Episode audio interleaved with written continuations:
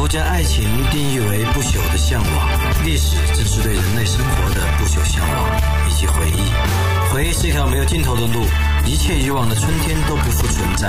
然而历史永在，只要我们试图去理解真正的历史，我们就走上了一条美妙的路。历史没有隐瞒，我们没有忌惮，史无忌惮。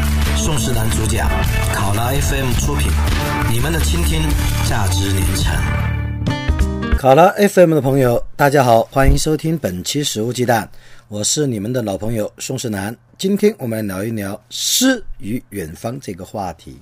朋友们呢，可能都耳熟能详很多农业重金属的歌曲，比如《爱情不是你想买》，比如说《追求民权风》当当当当当那些，一般被称为是农业重金属。农业重金属呢，往往会成为热门的手机彩铃，就和这种现象一样。矫情的、做作的句子，有时候也会被广为传播。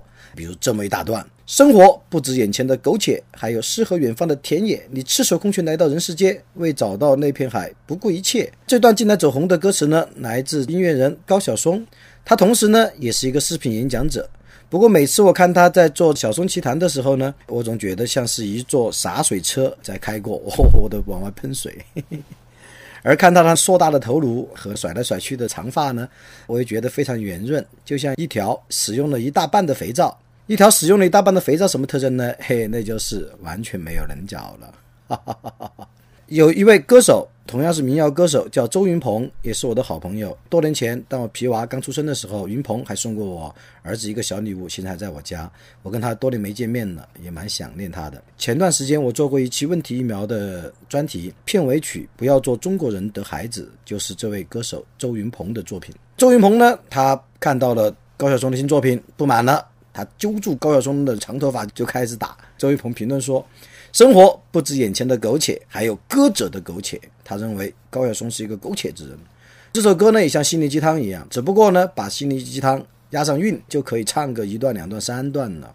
他最后不无讽刺地说：“高晓松这首歌还是诚实的，他坦言了自己的苟且。”云鹏的批评呢，也许可以成立，但还不到位。其实呢，像高晓松这种句子的意境。已经有很多写过了，不要管生活的困难，不要管眼前的琐事。我们有远方，我们有辽阔的田野，有遥远的大海，我们有诗在前方。我也读到过来自于比如说英国诗人克莱斯特的诗句，他的诗句呢跟高松的歌词略有相似之处，但不知道比他高到哪里去了。克莱斯特这样写道：“一下子擦干了这些纯洁的眼泪，真正的人一定要远远离开人类。”这种诗句呢？即使我们不能说它是绝对正确的，就真正的人一定要远远离开人类。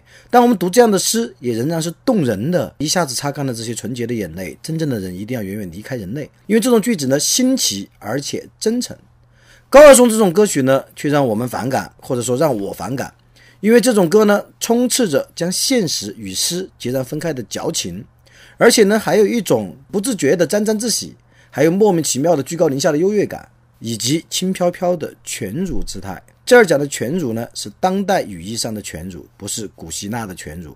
我曾做过一期古希腊犬儒为何当众撸管，那期节目很有意思，朋友们感兴趣可以去听一听，来辨析一下什么是当代意义上面的犬儒，什么是古希腊的犬儒。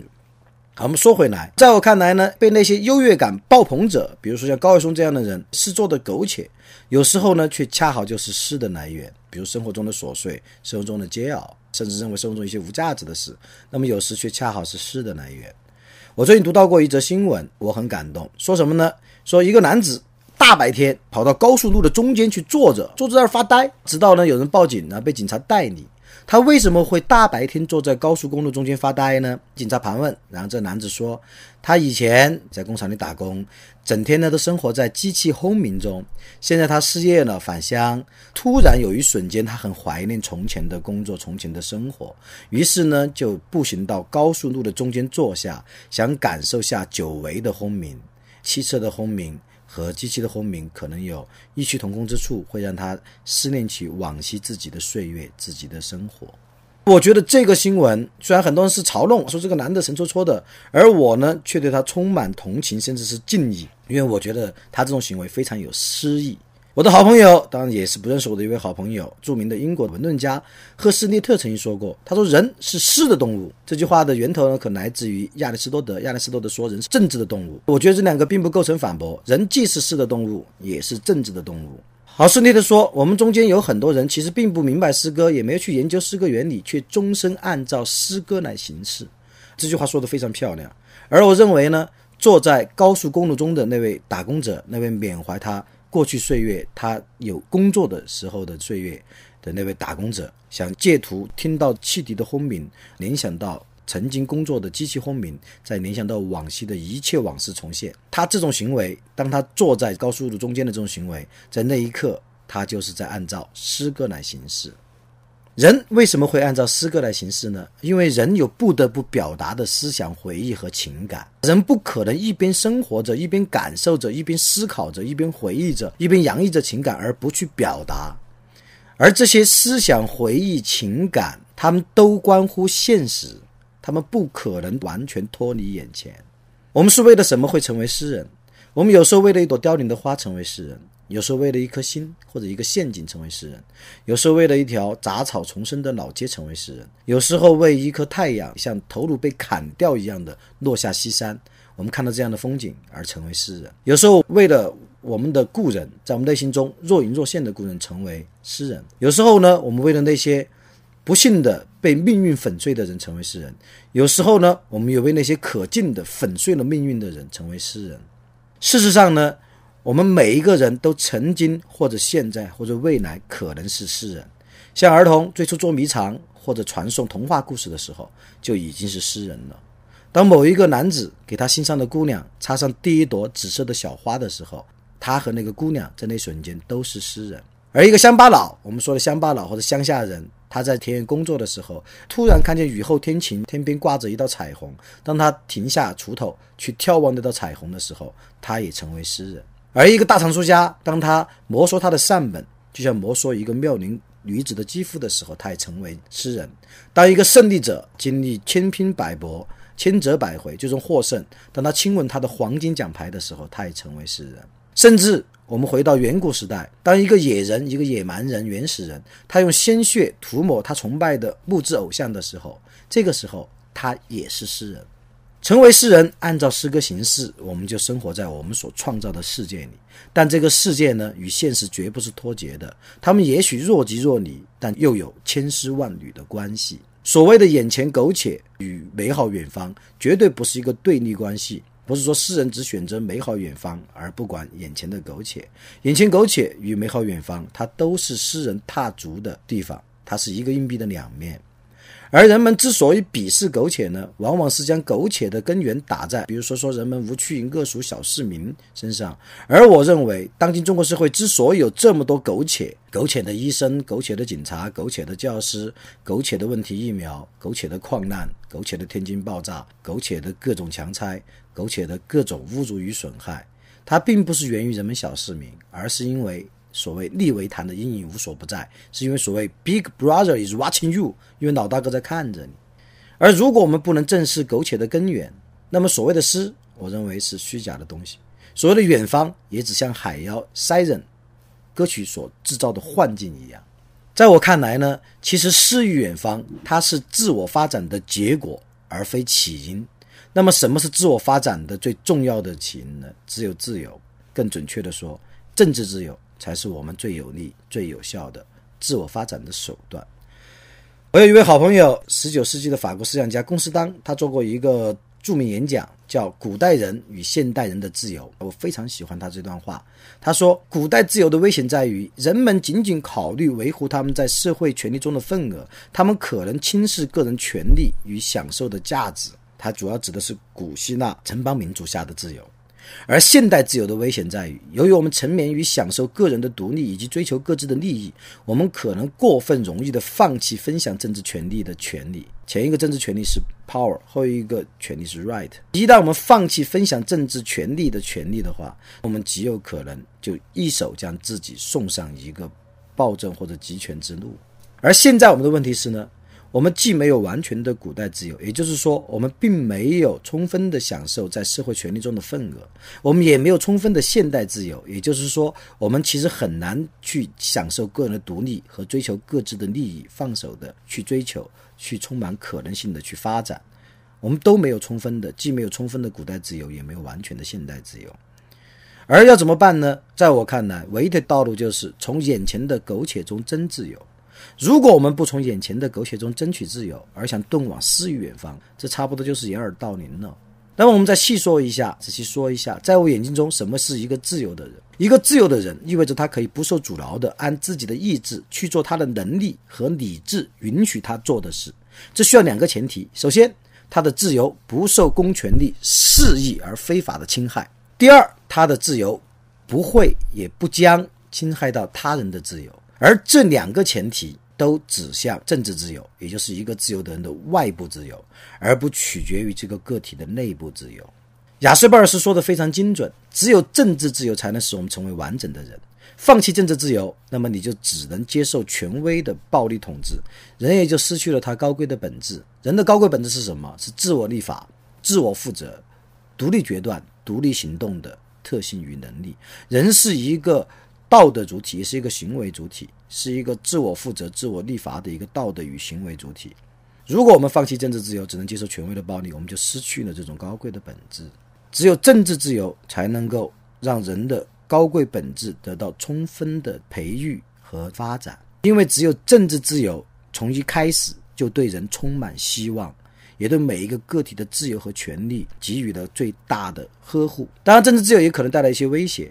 但如果没有政治自由，人只能接受奴役或者毁灭。实际上呢，奴役和毁灭，我觉得是一个子集和母集的关系。奴役从属于毁灭。我不相信一个人甘于被奴役而还觉得自己活得非常完整。任何一个被奴役的个体，他实际上他的灵魂和身体都已经毁灭了一大半，甚至是完全毁灭了。那么呢，在这个时代，我们有政治自由吗？回答这个问题之前。我们先得接受这样一个判断：政治自由的程度永远由其短板决定。这什么意思呢？只要还有一个人被奴役，那我们就全体不自由。我这是借鉴了斯宾塞的话。为什么只要还有一个人被奴役，那我们就全体不自由呢？因为我们每一个人都可能陷入他的境地，还因为生活在一个共同体里面，任何一个被奴役的人，对我们来讲，我们都有连带的道义责任。那么，在这个时代，我们还能说我们有人被奴役吗？这个问题不好回答。那还是换个问法吧。我们中间有一个人，有任何一个人能真正完全而充分的享有几大自由，比如财产自由、言论自由、结社自由和选举自由吗？那么这个问题的答案显而易见的，而我呢，希望朋友们为我做出答案。好，说回来，我们还是来说“诗与远方与苟且”。我之所以不喜欢高晓松的这段歌词，其实我上面已经讲了很多了。我相信有心的朋友应该能领会。最后呢，我愿意介绍我另外一位好朋友雨果，《悲惨世界》的作者。他曾经在为朋友诗集《秋叶集》作序中说了一段话。他说：“诗歌在风暴中冒险，正因为如此，它才更美、更强有力。当我们以某种方式来感受诗歌的时候，我们情愿它居于山巅和废墟之上，屹立于雪崩之中。”筑巢在狂风里，而不愿它向永恒的春天逃避。这段话准确而优美，我愿意就是打住。不过呢，在打住之前，春天来了，今天阳光灿烂。我刚在阳台上吃了一顿很惬意的饭，沐浴着阳光，吃了豆花，吃了冬寒菜圆子汤，吃了蒜苔炒肉，嘿嘿嘿，带着一身阳光来给朋友们讲节目，多么的好！这也是按照诗歌来生活，对吧？最后呢，我愿意与大家分享一句我很喜欢的一位诗人聂鲁达的一句诗。它是一句情诗，这个情诗呢放在春天是特别好的。这个情诗是：我要在你身上做春天对樱桃树做的事，牛逼吧？你们可以学着去跟你的女朋友，当然要关系很好喽。你要是对你的女同事，别人还没跟你发展，你要去跟她讲这个，可能她啪给你个耳光，臭流氓！你要在我身上做什么事？我要在你身上做春天对樱桃树做的事。哎呀，今天诗性大发，再介绍一段我很喜欢的关于春天的，倒不是诗，但充满诗意，是来自于秋池的一封书信，魏晋南北朝时期的，应该是南朝的作家写的一封信里面，他思念他的朋友，然后写信中说，他说暮春三月，江南草长，杂花生树，群莺乱飞，这十六个字绝美的勾画出了春天的江南的美景。暮春三月，江南草长，杂花生树，群莺乱飞。我要在你身体上做春天对樱桃树做的事情，哎，完美的可以结合。好了，感谢各位今天收听《食物鸡蛋》一期比较特别的节目。我们讨论了诗，其实也讨论了政治。诗与政治并不是绝对要分开的，甚至是不能分开的。好，感谢各位收听本期《食物鸡蛋》，我们呃口号一下忘了，不好意思啊，《食物鸡蛋》不听不散，拜拜喽。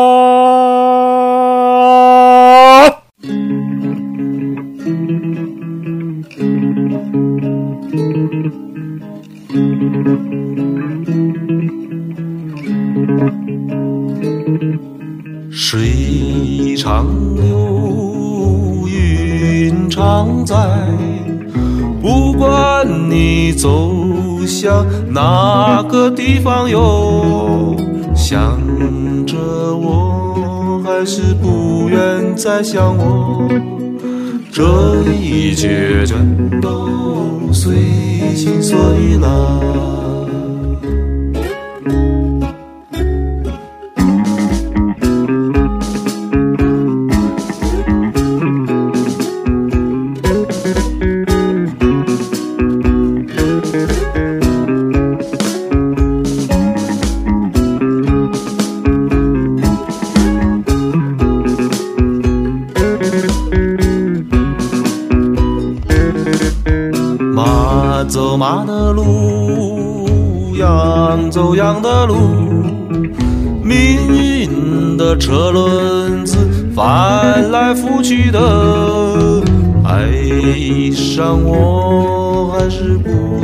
在我，这一切全都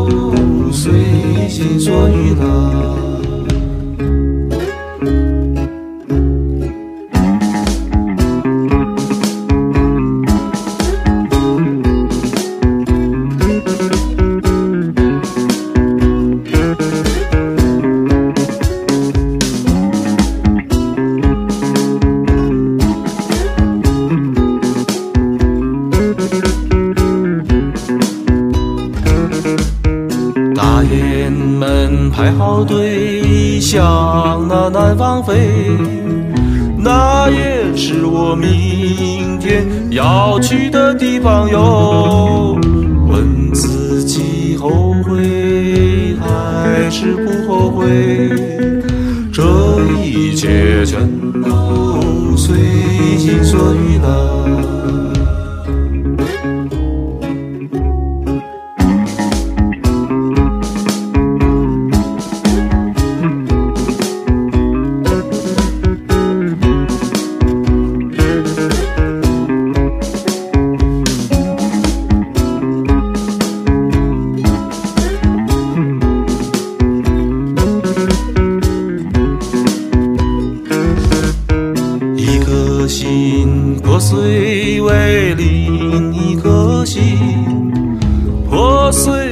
的心都灰飞烟灭了。只不过那天上又多了一片云，云走了，飘远了，随心所欲了。云走了，飘远了。随心所欲。